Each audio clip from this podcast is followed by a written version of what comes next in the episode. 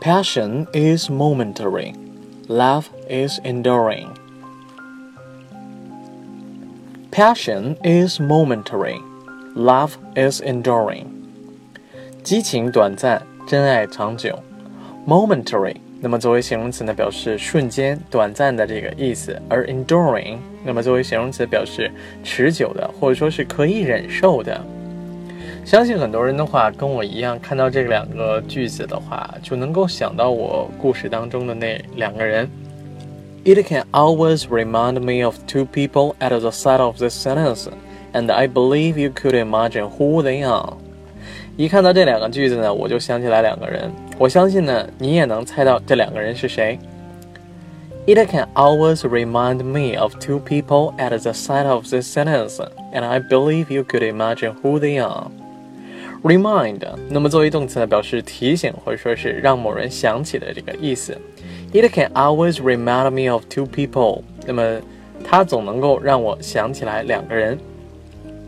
想起来谁呢？相信大家也都猜出来了。One is 浩哥，and the other one is 乐乐。For the sentence is exactly the summary of their personal affections。一个呢就是浩哥，另外一个呢当然就是乐乐了。这句话呢，简直就是他们两个人感情的写照。One is 浩哥，and the other one is 乐乐。For the sentence is exactly the summary of their personal affections. Summary, S-U-M-M-A-R-Y，那么作为名词呢，表示总结或者说是概况的意思。The summary of their personal affections，那么就是他们两个感情这种生活的总结。 如果说从我讲故事开始的话，大家每期都听的话，大家应该是都知道的。浩哥 changes his girlfriend so fast that we don't have time to get familiar with the face and the name of the girl。浩哥换女朋友速度之快呢，我们甚至于没有时间去熟悉每一个女孩的这种长相和名字。He changes his girlfriend so fast that we don't have the time to get familiar with the face and the name of the girl.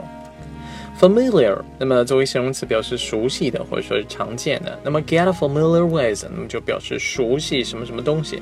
Get familiar with the face and the name of the girl，那么就熟悉那个女孩的长相啊和名字，以至于我们经常就会认错人。哎，这是不是上次那个？哎呀，好像又不太像。 We even worried that he could call one girl by another girl's name, but this never happened.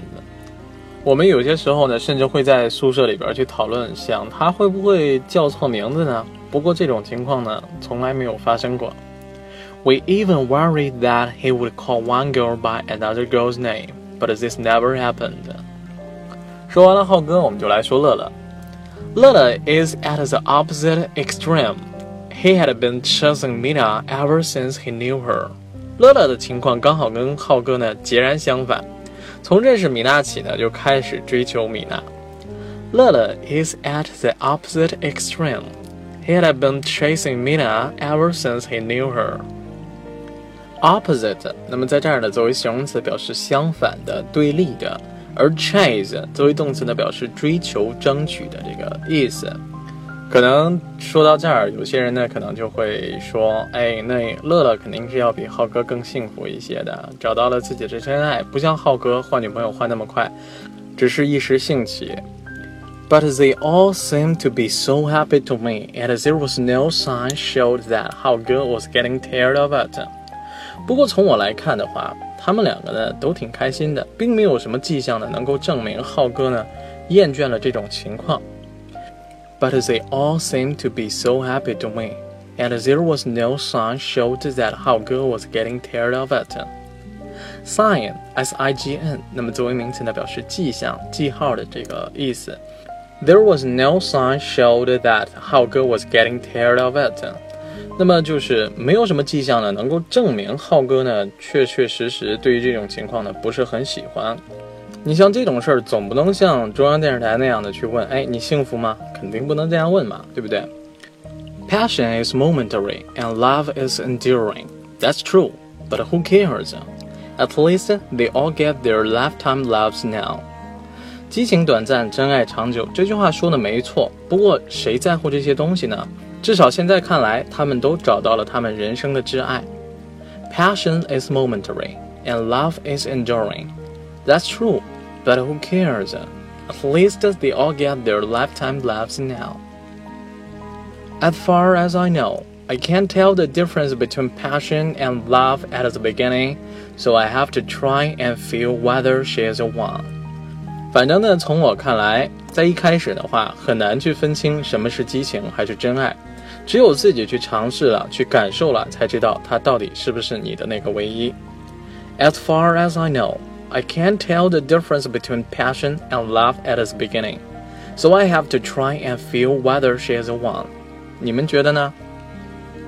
好了，我们今天的故事呢，先讲到这里，告一段落。明天同一时间呢，我们不见不散，拜拜。